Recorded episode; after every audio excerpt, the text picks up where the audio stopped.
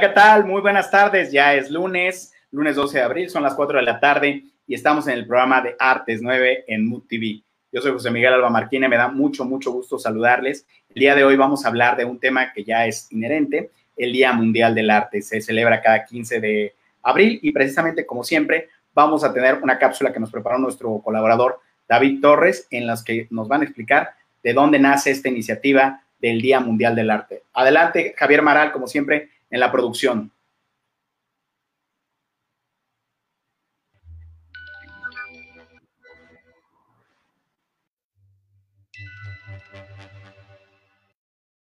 Este es una de las formas más evolucionadas de la expresión humana.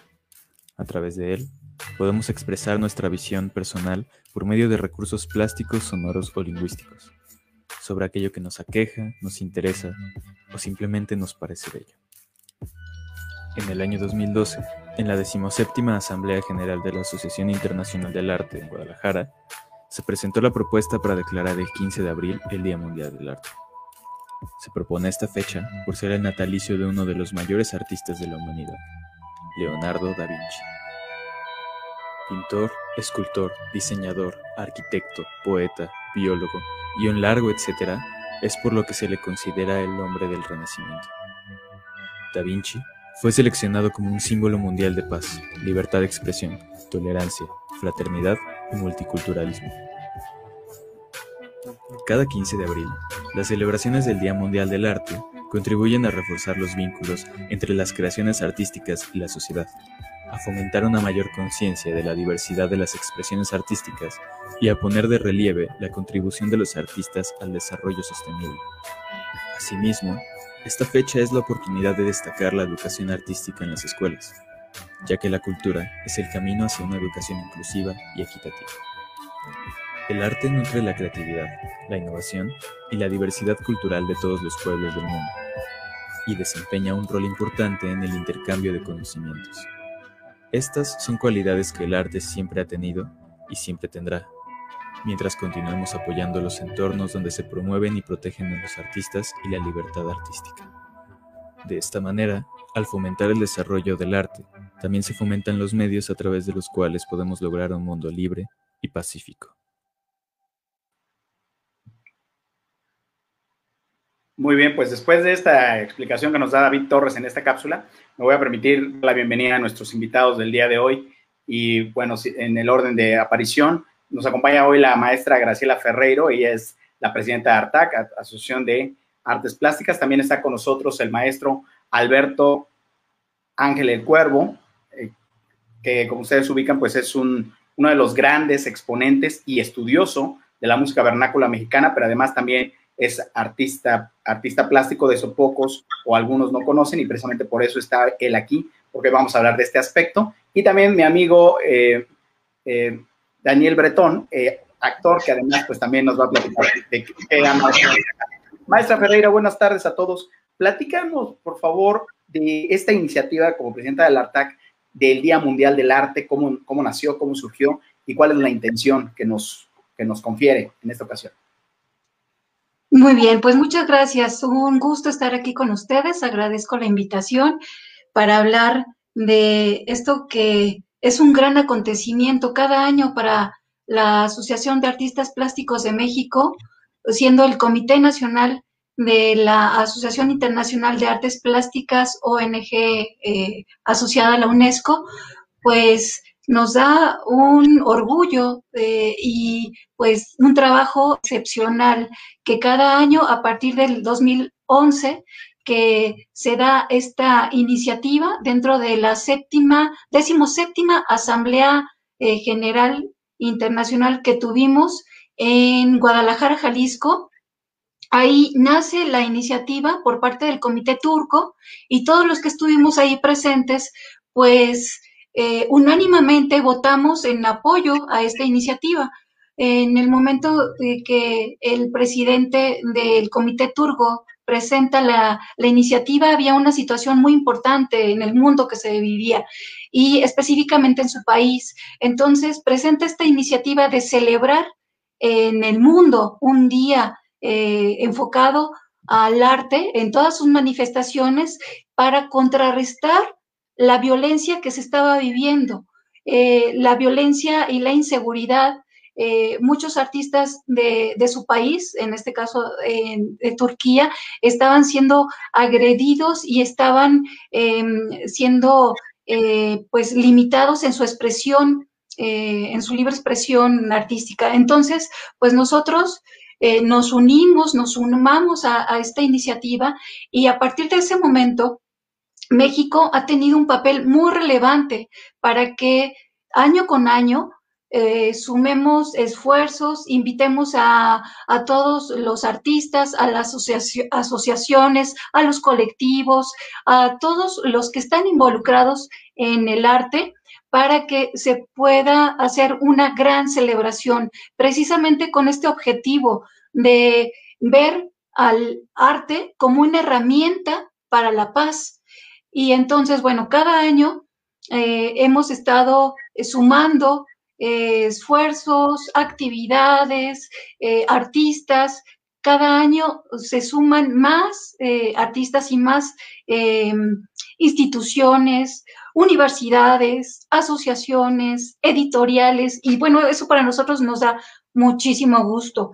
Y precisamente con todo este trabajo que ha venido haciendo eh, México y bueno, también con un trabajo detrás de apoyo diplomático que los embajadores, en este caso de Turquía y de México, presentaron ante la Conferencia eh, General de la UNESCO la iniciativa y por eso el año pasado, pues ya es oficial esta celebración, porque la UNESCO reconoce oficialmente el Día Mundial del Arte, cosa que pues nos da mucho gusto porque fue una iniciativa que nace de los artistas para el mundo, no fue una iniciativa de los gobiernos o, de ciertos grupos de poder. Esta iniciativa nace de los artistas para el mundo, para los artistas, y a partir de esta, pues, confirmación o esta, em, pues, esta respuesta que nos da la UNESCO, pues nos sentimos muy, mm, pues, muy agradecidos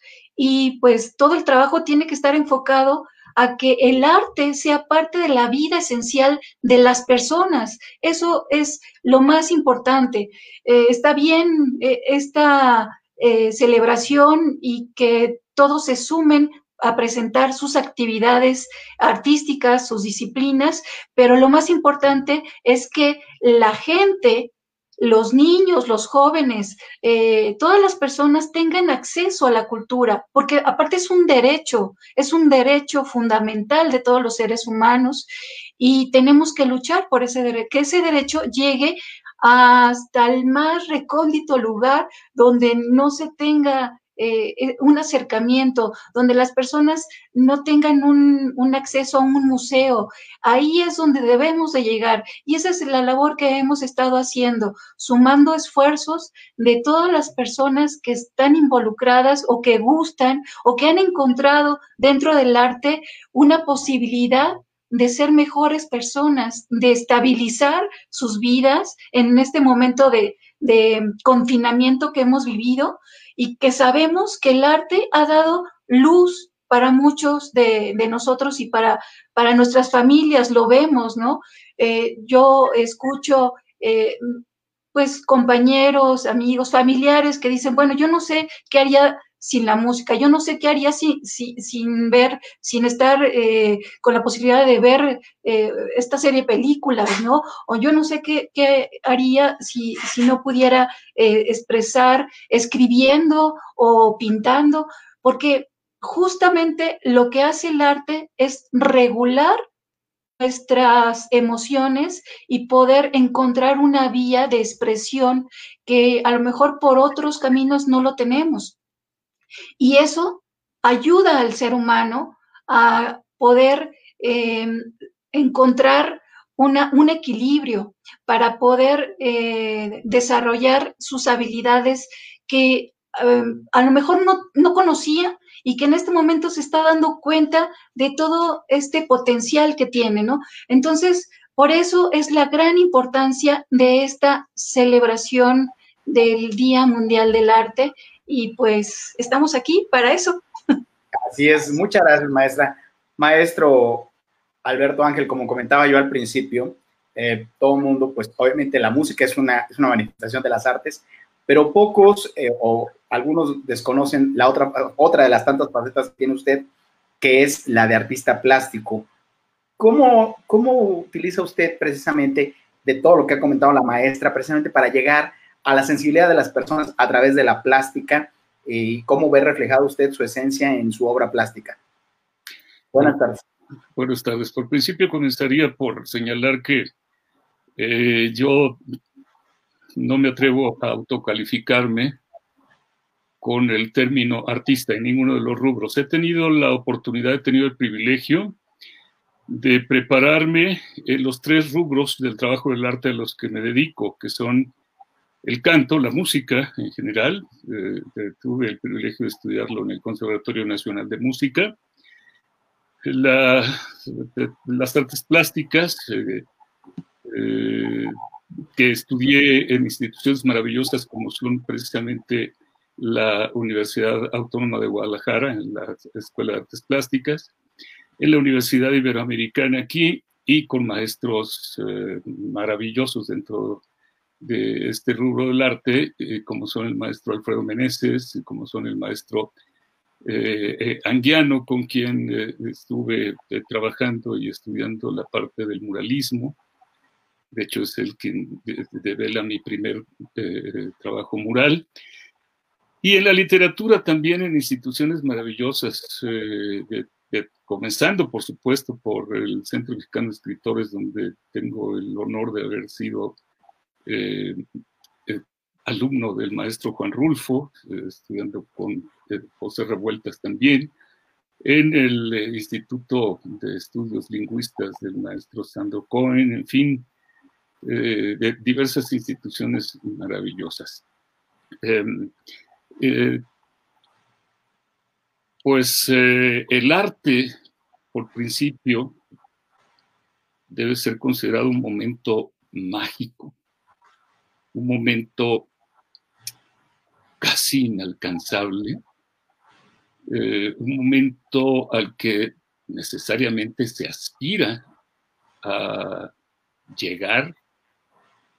Cuando nosotros desarrollamos cualquier trabajo dentro de las artes, ya sea una composición musical, una canción, que, parecen sinónimos pero no lo son, cuando desarrollamos algún trabajo poético o narrativo dentro de las artes literarias, o cuando desarrollamos alguna pintura o escultura, en el caso de la maestra presidente de esta eh, eh, asociación, eh, pues siempre está presente la aspiración a que algún día sea considerada como una obra de arte.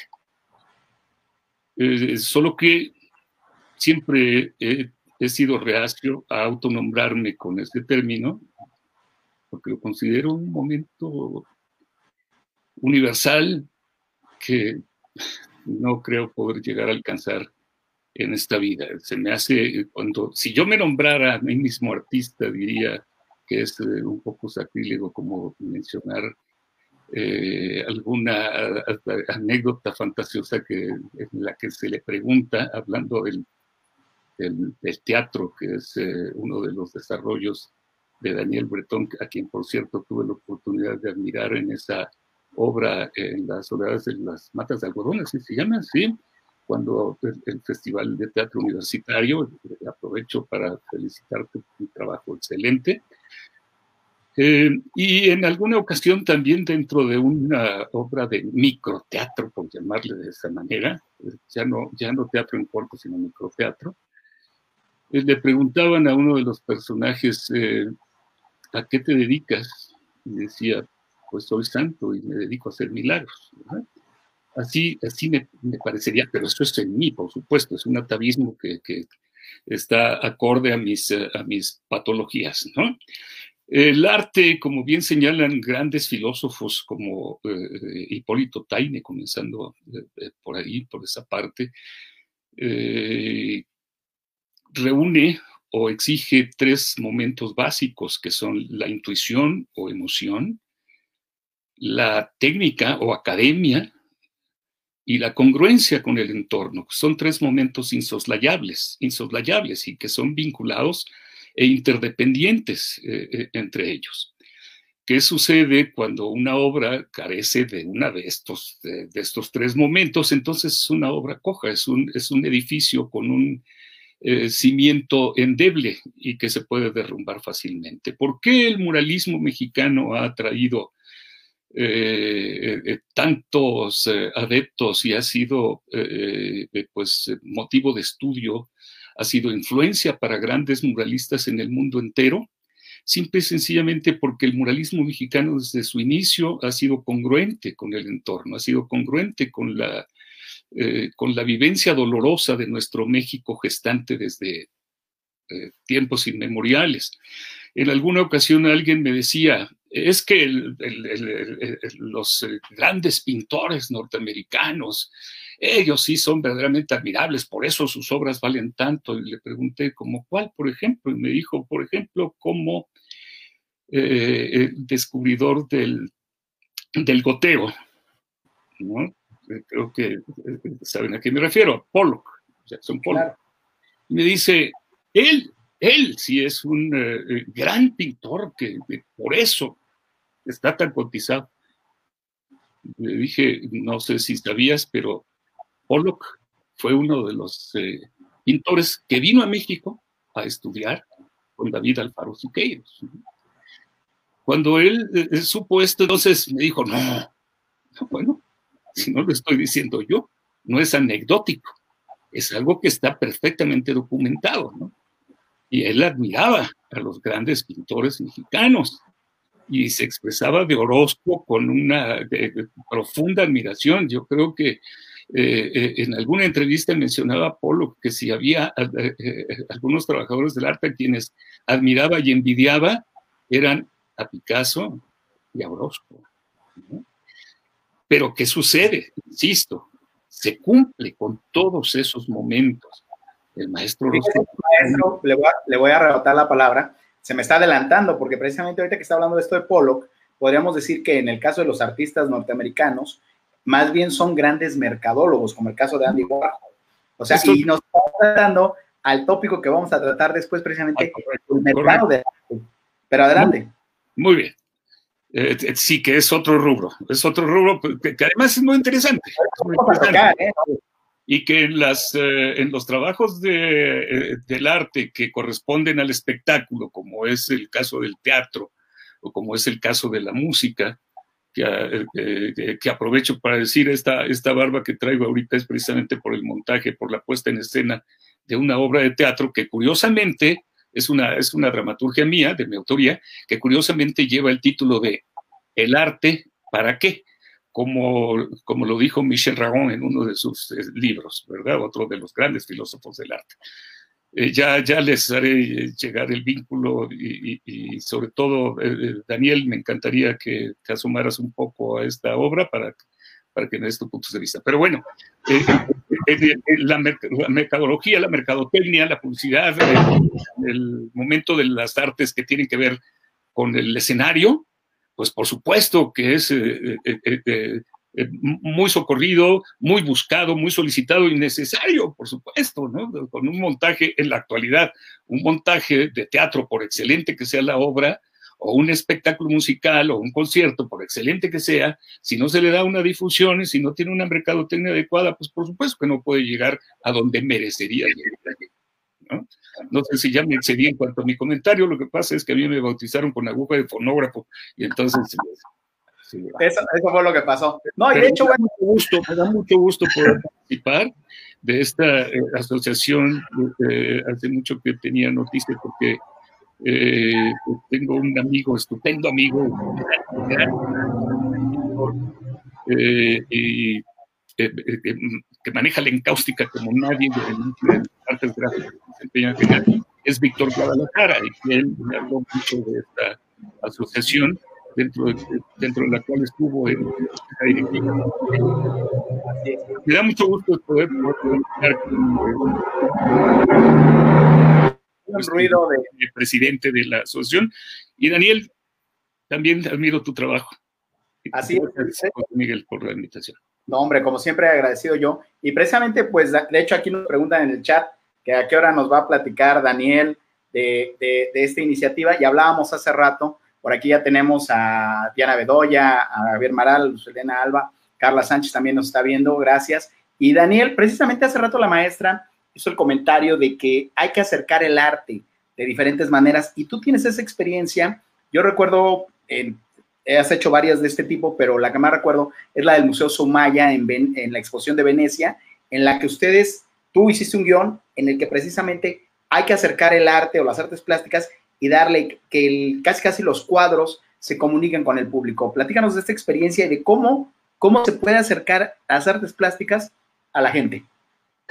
Bueno, hola, ¿qué tal a todas, a todos los que nos estén viendo ahorita? Eh, muchas gracias, maestro, por sus palabras. Me da mucho gusto que haya podido ver eh, La soledad de los campos de algodón, que fue un montaje para la UNAM hace muchos años. Y pues nada, eh, por ejemplo, esta experiencia que menciona José Miguel, pues fue, es una iniciativa que se llama Pasaporte del Arte, ¿no? que se hace en varios museos, este, tanto en el Sumaya o en otros que pueden encontrar en la ciudad, incluso, en la casa de Frida y Diego, etcétera, ¿no?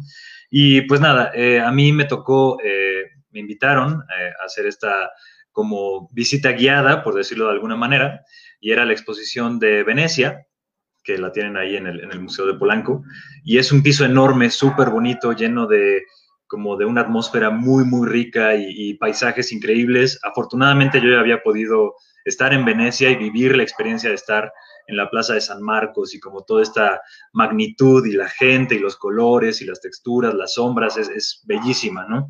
Entonces el reto ahí fue cómo logro, eh, a partir de los paisajes que plasman todos los artistas de la colección, transmitir esa emoción o esa, eh, o meter un poquito el, bichito de la curiosidad a la gente, de eh, interesarse como por, por, la cultura veneciana y como todo lo que estaban viendo ahí, y lograr como que la obra eh, los tocara, ¿no?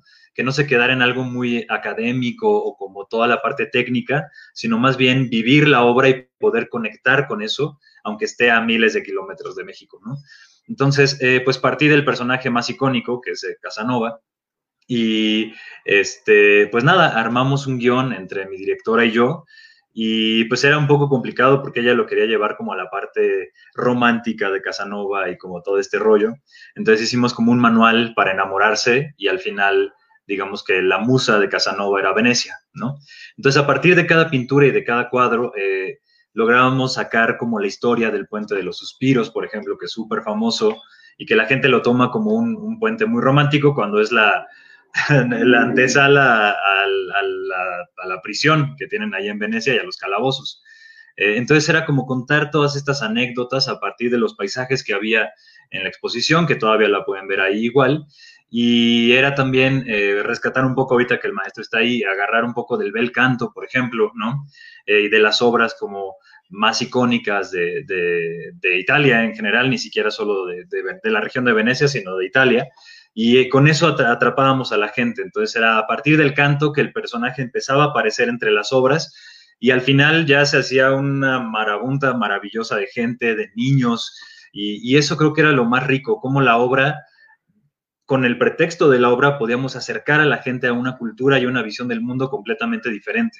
Que creo que eso es parte de la misión del, arte, ¿no? Eh, Tal vez no todos tenemos la formación técnica o académica o, tenemos la capacidad de leer la fichita que está ahí abajo, pero la obra per se tiene que traspasar al espectador y todo el imaginario que tiene, ¿no? la, emotividad, despertar la curiosidad, el, morbo, por decirlo de alguna manera, y permitir que la obra misma nos pervierta en un buen sentido, ¿no? nos cambie la visión que tenemos del mundo y nos obligue a descolocarnos de alguna manera. Entonces, este recorrido duraba una hora y era una experiencia súper bonita en las cuales hablábamos de las góndolas y luego la gente sacaba los comentarios de Xochimilco, por ejemplo, ¿no? Que eran como los referentes más cercanos que tenemos acá. Entonces ahí creo que es donde estaba eh, la cohesión de toda esta, esta experiencia. La gente igual veía los vestuarios estos que ahora se nos hacen ridículos, pero en la época eran muy elegantes, ¿no? Este, como los grandes batones y, las, y toda la, la textura y los tejidos que tenían estas personas de, de Venecia. Y, la gente lo veía como muy elegante y así se empezaba a hacer como todo el recorrido, eh, digamos, de amor a Venecia y era una experiencia muy, muy bonita. Tuvimos dos temporadas ahí y la gente del museo estaba encantada porque ya luego la gente regresaba y empezaba a hacer la fila para ver a Casanova y a qué horas iba a pasar por ahí, no sé qué. Entonces, no sé, a mí siempre los museos me han gustado muchísimo. Desde niño era como niño nerd de los museos y me iba por ahí.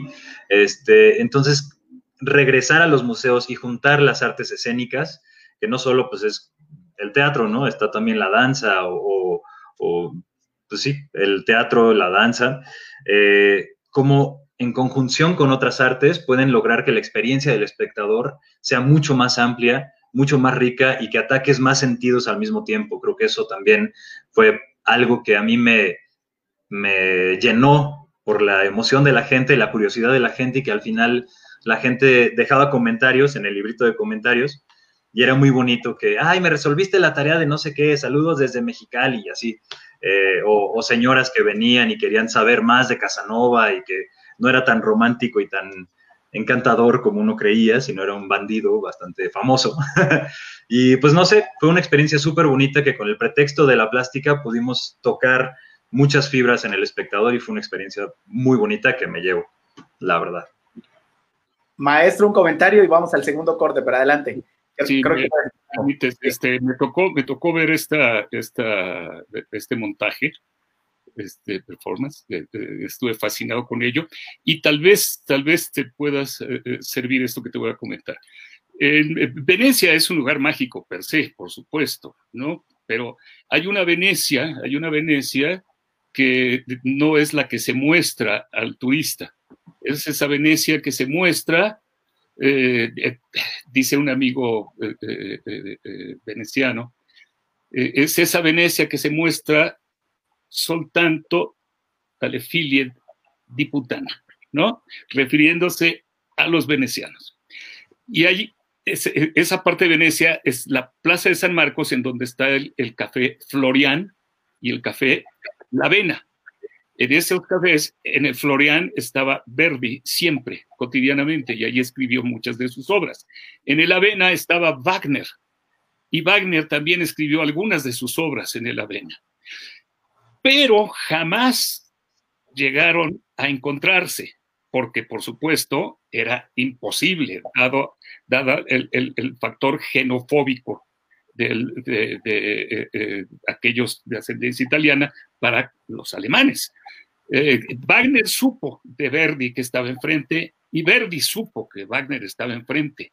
Lo sabían, hacían bromas, hacían ataques, ¿verdad? Ataques literarios, por supuesto, pero jamás se encontraron, aunque siempre supo uno del otro, mostrando envidias, mostrando admiración, y, ese es uno de los secretos maravillosos al estar en la Plaza San Marcos, creo que no puede uno dejar de ir, sentarse en esa mesa donde estaba Verdi, que todavía la conservan, o sentarse en esa silla eh, donde se sentaba Wagner y poder entonces cubrirse en esa magia que señalaba atinadamente la maestra Graciela, en esa magia que envuelve a todos los rubros del arte, porque el arte no es nada más el poder observar un cuadro o una escultura.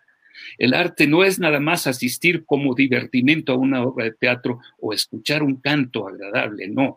El arte es envolverse en esa magia para poder físicamente vibrar en armonía con la vibración del universo. Así es.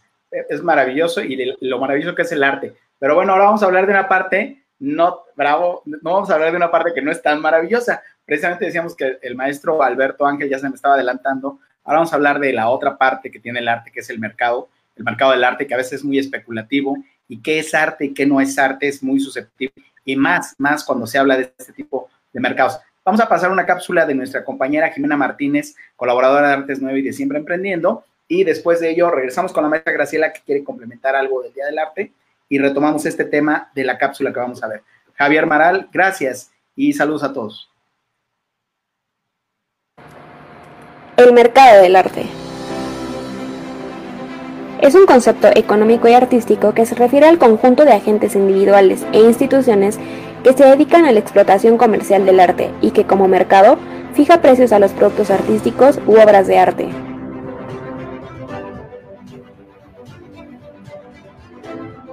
Las transacciones comerciales con las obras de arte llegaron a convertirse en la base de un oficio muy lucrativo en la Baja Edad Media. Venecia, Florencia, Roma y otras ciudades italianas, especialmente las destacadas por disponer de una escuela de pintura característica, tuvieron mercados artísticos muy activos desde el siglo XV. Desde las comisiones especiales que se solicitaban en el siglo XV hasta las actuales subastas ofrecidas por casas como Sotheby's y Christie's, podemos observar que el mercado del arte ha sido relevante desde que el hombre empezó a crear. Se estima que existen aproximadamente 18.000 galerías en todo el mundo. Por término medio, cada galería tiene un volumen de ventas anual de 500 mil dólares. Esta cifra nos proporciona un volumen de venta estimado de al menos 9 mil millones de dólares para el mercado primario del arte. El arte no es un bien que vive ajeno al marketing. Es por eso que para adentrarse en el mercado del arte es necesario prestar atención a las tendencias y lo que está ocurriendo en nuestra sociedad. Algunos datos compartidos por Art Basel respecto al mercado del arte en 2020 señalan los siguientes puntos. Las ventas mundiales de arte y antigüedades alcanzaron un estimado de 50.1 mil millones de dólares en 2020, 22% menos que en 2019 y 27% menos desde el 2018.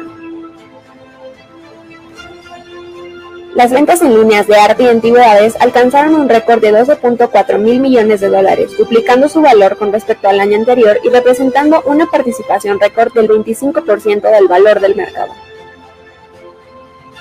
Aunque los tres principales centros de arte, Estados Unidos, Reino Unido y China, experimentaron una disminución en las ventas, continuaron representando la mayoría de las ventas globales por valor en 2020 con un 82%. Y en el mercado de arte mexicano, los grandes inversionistas apuestan por las firmas que se cotizan muy bien a nivel internacional, como las de Gabriel Orozco, Diego Rivera o Rufino Tamayo. Los que apenas deciden hacer este tipo de inversión se van más por los artistas jóvenes, cuyas obras cuestan unos miles de pesos y que están convencidos que en un futuro valdrán cientos de miles de dólares. No olvides seguirnos en nuestras redes sociales.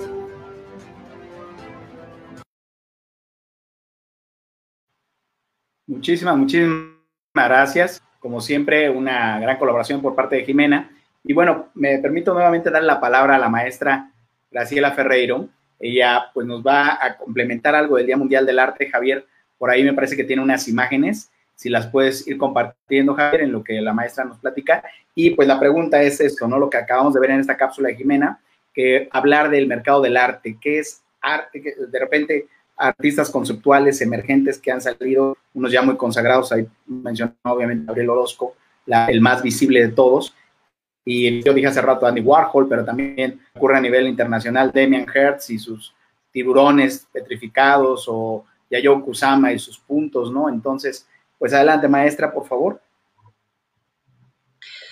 Mira, bueno, sabemos que esta cuestión del mercado del arte es eh, bastante complejo, muy interesante, efectivamente, pero la la parte que, a mí me, gustaría destacar de, de, esta actividad del arte, de, de cómo el arte hace a las personas mirar de diferente manera el mundo que le rodea. Esa parte para, para nosotros como asociación y, particularmente eh, como maestra de iniciación artística, a mí me interesa mucho que los jóvenes, que los niños se involucren más en la actividad, en la expresión artística. Bueno, aquí estamos viendo unas imágenes precisamente. Esto fue en el Centro Cultural Cabañas en el 2011, donde fue precisamente ese, eh, en torno a la asamblea, la declaración, que así se conoce, la Declaración de Guadalajara, la Declaración del Día Mundial del Arte. Y son los artistas participantes en el Centro Cultural Cabañas, que es un espacio maravilloso que albergó esta Asamblea Internacional. eh, recuerdo que en ese momento los artistas que llegaron de diferentes países, por ejemplo, Japón, de Turquía precisamente, de Francia, de eh, Irán, estaban sorprendidos. En un principio, eh, la idea de, la violencia y de la inseguridad en México los limitaba para tomar la decisión de venir a esta asamblea, pero cuando se dieron cuenta de que eh, México se estaba, sí, se estaba dando ese problema como en todo el mundo, pero que se estaba exagerando en las noticias en el momento. Y eh, estos artistas se llevaron una gran sorpresa, sorpresa de cómo el pueblo mexicano los recibía, con qué eh, amor, con qué fraternidad se daba esta, esta reunión de, de, artistas, ¿no? Y bueno, también rescatar aquí, eh, les presento un eh, diploma, es un reconocimiento muy importante que la asociación tiene como mensajera de la paz que otorga eh, las Naciones Unidas. Esto es un reconocimiento a la labor que hace este, este organismo o esta asociación, que para nosotros también es muy importante que, que el público sepa que esta organización o esta asociación está constantemente trabajando para que el arte llegue a todos eh, y cada uno de, las personas de este mundo, ¿no? Y bueno, aquí, por ejemplo, estamos viendo un evento, una celebración, una inauguración del Día Mundial del Arte en el Museo José Luis Cuevas, ese espacio tan hermoso dentro de la Ciudad de México. Y así eh, es parte de esta, se dice fácil, ¿no? Diez años ya de celebraciones constantemente, pero ha sido un trabajo arduo de colaboración, de equipo, de todos los integrantes del comité organizador de esta eh, celebración, donde están involucrados el Salón de la Plástica Mexicana, el SOMAP, la Fundación Cultural Pascual, que esta fundación tiene un, relevante, em, una relevante acción, ¿no? Para, para toda la parte cultural y que ha apoyado mucho eh, las actividades, eh, exposiciones y expresiones artísticas eh, también se encuentra en este eh, comité de organización las, eh, los salones o los, las galerías, los estudios de diferentes artistas este, plásticos. Y pues todas las, las manifestaciones están presentes, no mm, no es porque los artistas plásticos se eh, lanzaron esta iniciativa y solamente son los artistas plásticos y visuales los que celebran este día. No, aquí es una, una fiesta eh, para todos, mm, que eh, tanto bailarines como músicos, como actores, están presentes y son importantes dentro de esta parte de la celebración del Día Mundial del Arte. Por eso yo me siento muy honrada de estar aquí compartiendo eh, este espacio con el maestro, eh, el maestro, ay, Alberto Ángel, el Alberto Ángel, perdón, Alberto Ángel y, Daniel Como cuando le ando cambiando el nombre, me acuerdo una vez que le cambié el nombre, una vez en una entrevista y además en vivo le dije José Alberto, ¿se acuerda, verdad? Pero no, no, no, o sea, pero ya estás como yo y con Daniel, claro, que además, pues como dices tú, son otras manifestaciones del arte y que se sincretizan en esto. Precisamente al respecto de estos tópicos que hemos estado comentando ahorita, maestro, no sé si saludamos también por ahí está nuestro amigo José Luis Rincón, le recordamos que estamos en todas las redes sociales y estamos transmitiendo en vivo en Facebook, obviamente en la página de Mood TV, agradecemos, saludamos a Eddie James también, por supuesto a todo el equipo de MM Agency y eh, también estamos en el canal de YouTube. Maestro, adelante si gusta comentar algo al respecto de estos tópicos que hemos abordado en estos últimos. Sí, como no, no, por supuesto. Eh, eh, Graciela, no se preocupe por, eso. Perdón, nombre. Decía yo bromeando en alguna ocasión a, José Miguel que, bueno, eh, me han dicho José Ángel, les digo, no, ese era Ferrusquilla o era Mantequilla Nápoles, ¿verdad? Y, pues irreverentemente de mi parte también cuando a veces me dijeron Miguel Ángel, digo, no, no, no, él pintaba techos. Entonces, bueno, no se preocupe, son avatares, porque además aprovecho de, eh, señalar aquí que habemos dos clases de, dos clases de personas en el escenario. Eh, aquellos que están por una eh, gran necesidad de reconocimiento, de marquesina, de luces, de aplausos, y los que estamos por una profunda necesidad de expresión emocional, que, eh, insisto, porque conozco el trabajo de Daniel, me parece que es de la, de la segunda clase de personas, que tienen esa necesidad que juzgaría yo que los tres que estamos aquí representando el trabajo del arte, tenemos. Eh, la, mercadotecnia, la, parte de la comercialización, no es algo nuevo, ¿verdad? No es algo nuevo. Y tampoco es algo nuevo eh, el, decir que es al trabajador del arte a quien menos le toca la parte de la comercialización. Por esa razón se ha intentado eh, también legislar alrededor de las ventas de las obras eh, que a quienes menos benefician son a los creativos.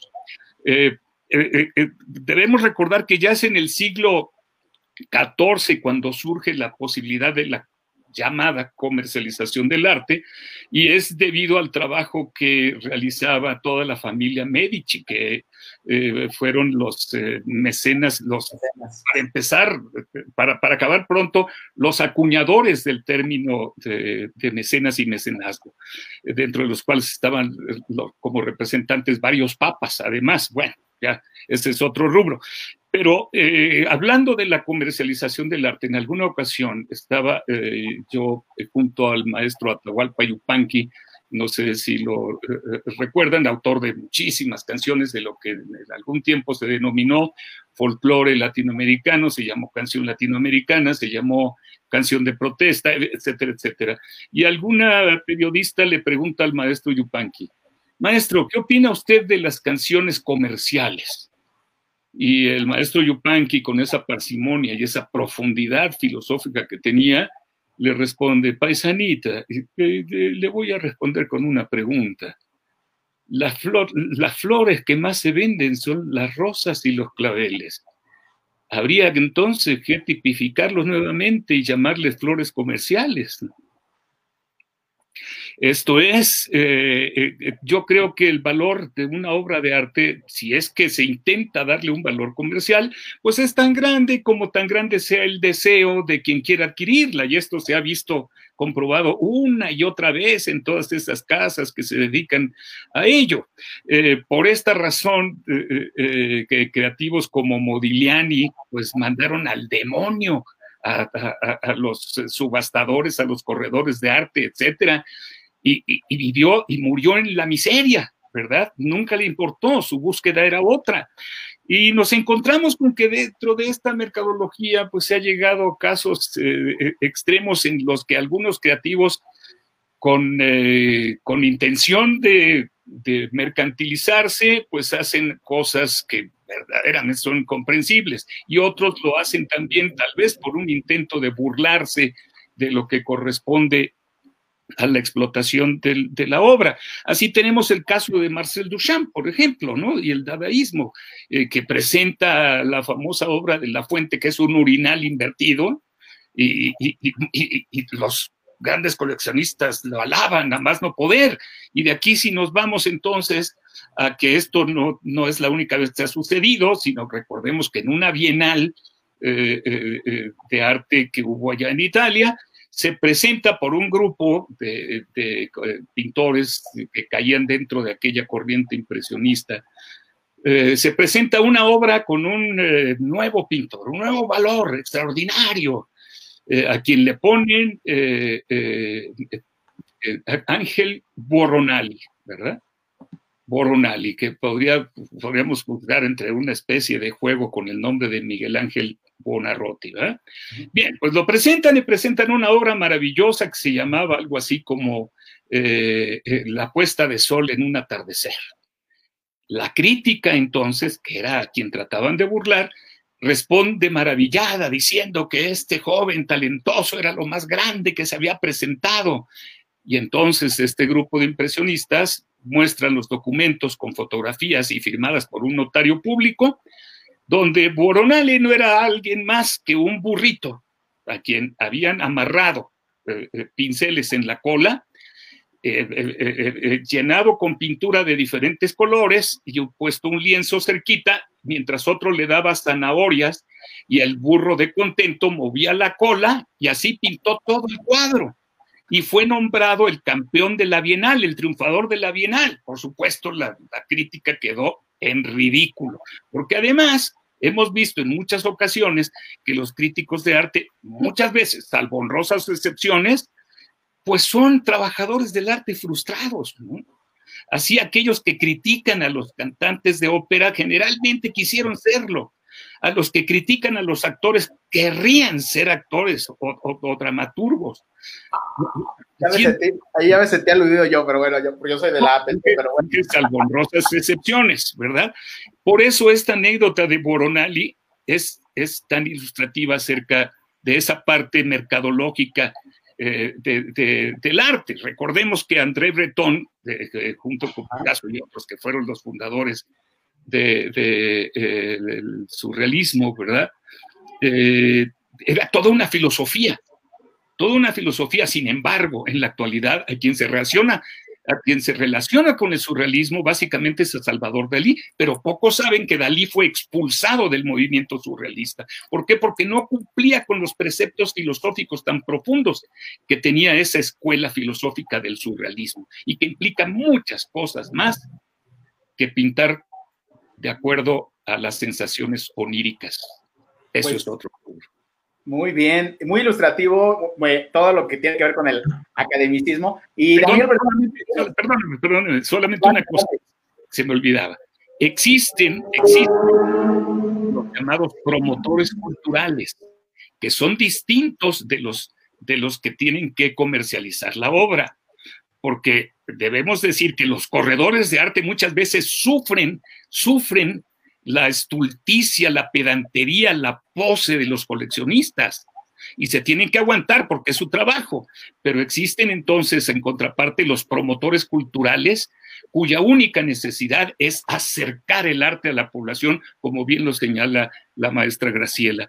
Así está, por ejemplo, en nuestro México, el profesor Francisco Calva, no sé si lo conocen, pero ha sido un promotor cultural incansable que ha trabajado básicamente dentro del Politécnico y, ha constituido muchas instituciones de carácter cultural. Era también lo que quería agregar, perdón. Perfecto. Pues miren, de hecho va a haber maestro, porque aquí Daniel Bertón tiene casi tantas fans como Andrés para hablar, pero lo malo es que ya vamos a ir al otro corto. Y regresando, regresamos contigo, Daniel, para que nos hables de esto y vayamos cerrando las conclusiones. Vamos a hablar, nuestra reportera Silvana Ortega se fue a la inauguración de este año de las actividades de Zapata y 100 años del caudillo. Y bueno, nos va a platicar qué tiene que ver con el Día Mundial del Arte, esta exposición, hablando de promotoría cultural. Y regresando, hablamos con Daniel Bertón. Adelante.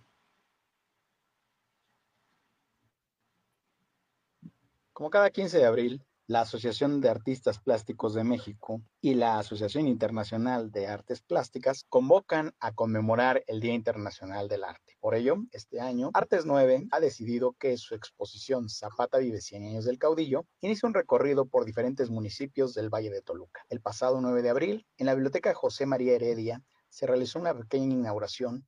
En esta ocasión, dicha gira es apoyada, entre otros, por la Quinta Regiduría del municipio de Toluca, así como por la Universidad Autónoma del Estado de México a través de la Dirección de Infraestructura Académica de la Secretaría de Docencia, además de algunos organismos como la UPRES del Estado de México. Zapata Vive 100 años del caudillo mantendrá durante abril, mayo, junio y julio en diferentes municipios como Coyoacán, Lerma, con información de Silvana Ortega, voz de José Miguel Alba Marquina, Vive Artes 9. Gracias. Bueno, pues esta es parte de lo que tendremos Zapata vive 100 años de caudillo este año. Y bueno, Daniel, ahora sí te damos la palabra, por favor, de todo esto que hemos hablado, dar tu idea, por favor.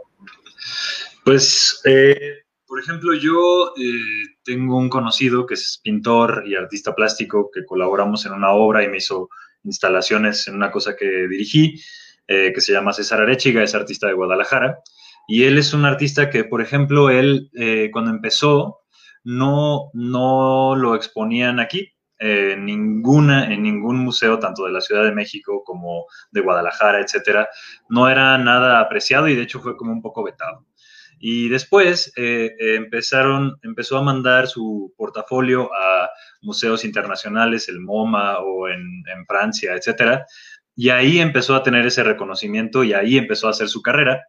Y una vez que empezó a crear como su nombre, digamos, como artista plástico, ya entonces en México cobró un valor monetario y también como de interés para las galerías, y entonces ya le piden que regrese a México para que pueda este, regresar a su tierra y mostrar su trabajo, lo cual, pues él sí, con todo gusto, pero también pues, con un sabor un poco amargo en, en la boca para, regresar a una tierra que te dio la espalda cuando esa fue tu primera opción, ¿no? Entonces también esta parte creo que del mercado del arte es un poco complicada. A mí, por ejemplo, como eh, director o actor, y no sé si en otras áreas también seguramente sí, es muy difícil eh, cuantificar o saber cuánto vale tu, tu obra o tu tiempo o tu esfuerzo o tu investigación o tu preparación para cobrar, ¿no? Eh, creo que eso también es como algo difícil y creo que en, la, en, esta área de las artes eh, plásticas o, incluso digitales eh, hay dos cosas que me gustaría mencionar. Hace poquito terminé un documental que se llama el, Esto es un atraco, está en Netflix y habla del robo de un museo en Boston que robaron varias piezas, este, Rembrandts, y etcétera. Y lo interesante es que la gente que lo roba lo usa para eh, tomarlos como garantía o como a cuenta de, ¿no? Entonces hay distintos, por ejemplo, mafiosos italianos en la época de los noventas, cuando pasó esto, que salen de la cárcel porque tienen una obra muy valiosa.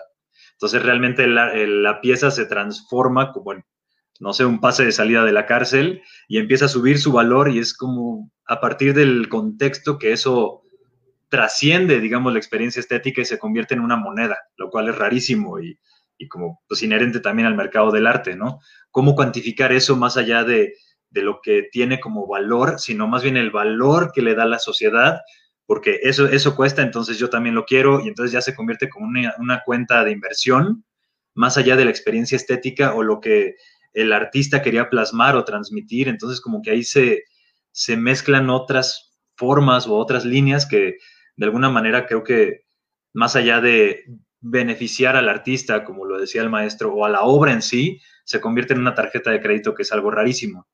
Y por otro lado, o en un pase de salida para la cárcel, lo cual le da más valor porque entonces ahora se usa para salir de la cárcel y entonces vale más. Y ya la pintura, quién sabe de qué era, pero entonces nos, se convierte en otra cosa, ¿no? Y, y la otra cosa que quería mencionar es que igual un amigo físico, se dedica como a la programación y a como estas cosas de las criptomonedas y el Ethereum y eso. Y menciona que hay unas cosas que se llaman los NFTs, ¿no? El NFT.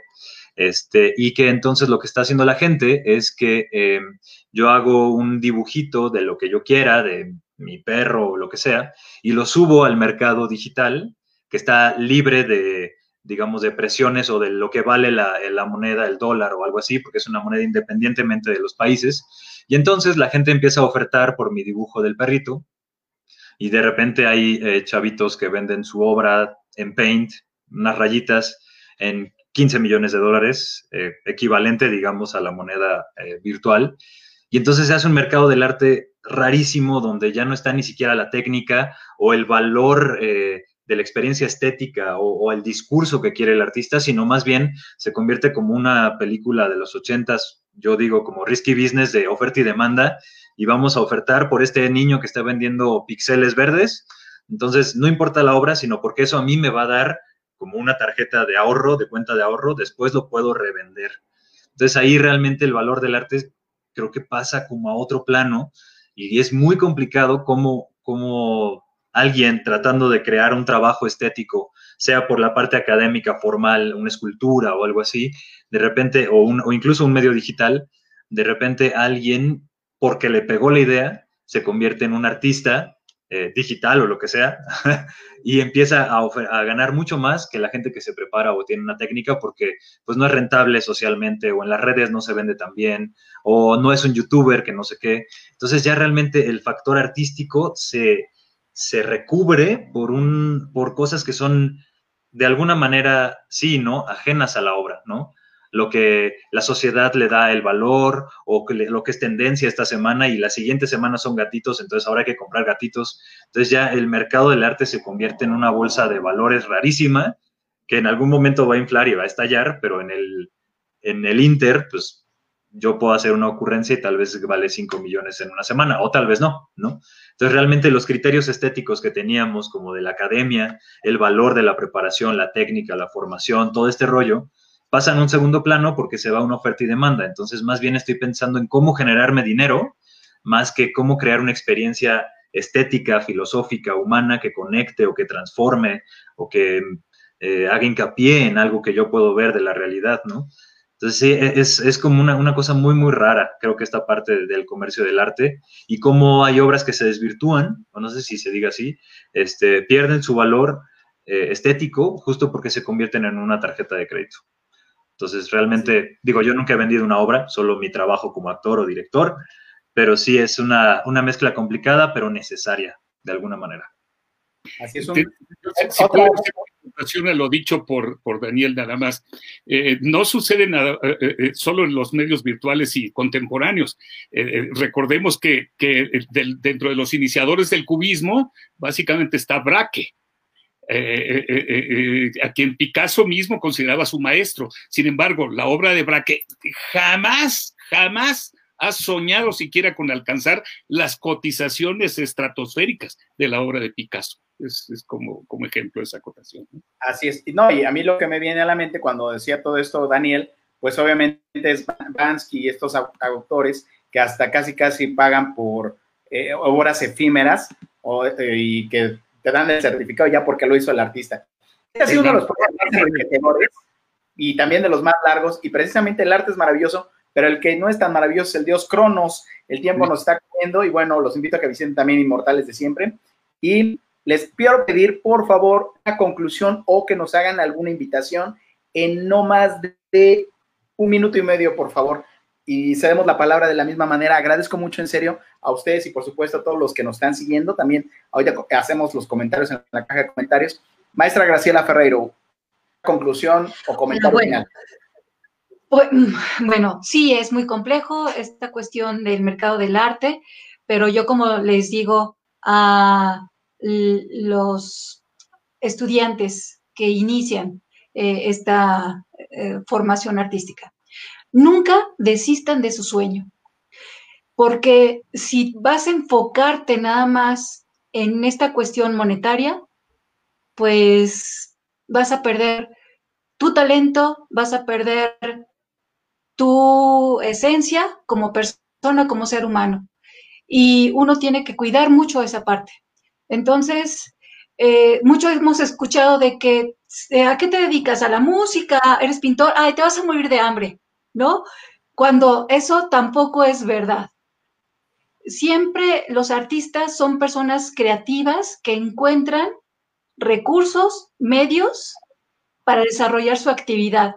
Yo no conozco, afortunadamente, ningún artista, ningún músico, ningún actor que se esté muriendo de hambre, ningún pintor, porque personas inteligentes, plenas, porque aman y proyectan lo que son.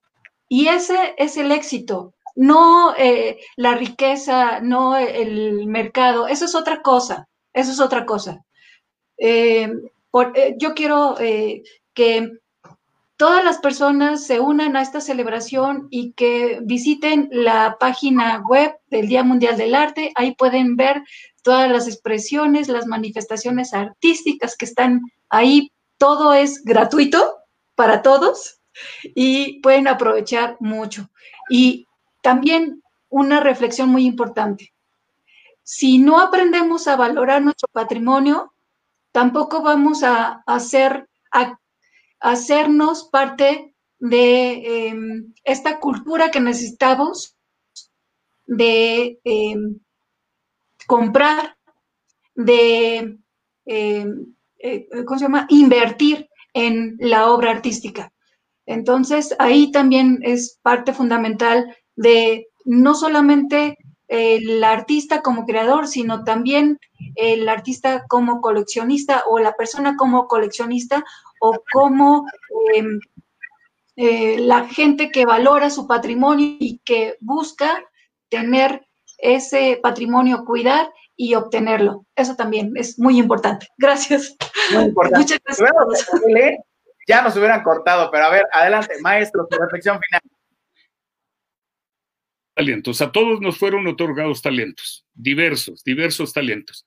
Lo importante no es tener el talento, sino tener la conciencia plena del talento que nos fue otorgado para ser responsables con él y prepararlo, prepararlo, pulirlo para poderlo devolver.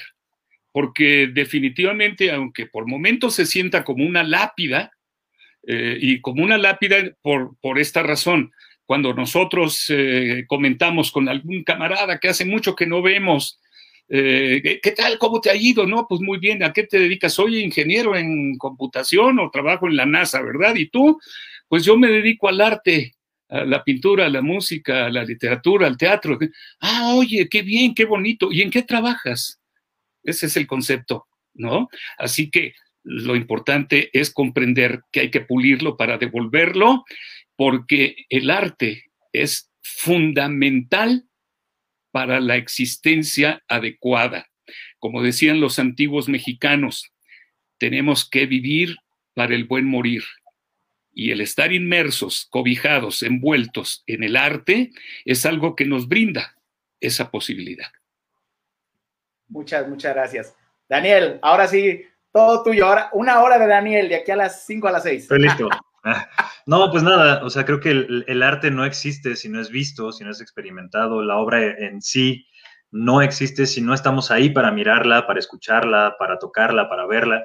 Entonces, pues aprovechando la celebración del Día Mundial del Arte, creo que estaría bueno acercarnos a esas obras, descubrirlas y saciar como esta parte de curiosidad de saber quién fue Salvador Dalí, quién fue Orozco, qué, escultura es la que está aquí en mi plaza y no, no, me he acercado a ver. La historia también es parte del arte y creo que también si nosotros no vamos a ella, el arte no existe y aún así la necesitamos. Muchísimas gracias. Pues, muchas gracias a todos en verdad por esta maravillosa charla y ojalá haya una segunda parte porque se quedan muchos temas en el tintero y demás. A mi amigo Javier Maral, como siempre, le doy las gracias y hoy que nos tuvo paciencia y nos regaló estos pequeños instantes. Muchas gracias. Nos vemos de hoy en 8 a las 4 de la tarde aquí con el siguiente tema que será, mm, ay, no me acuerdo, pero mañana sale el banner. Gracias.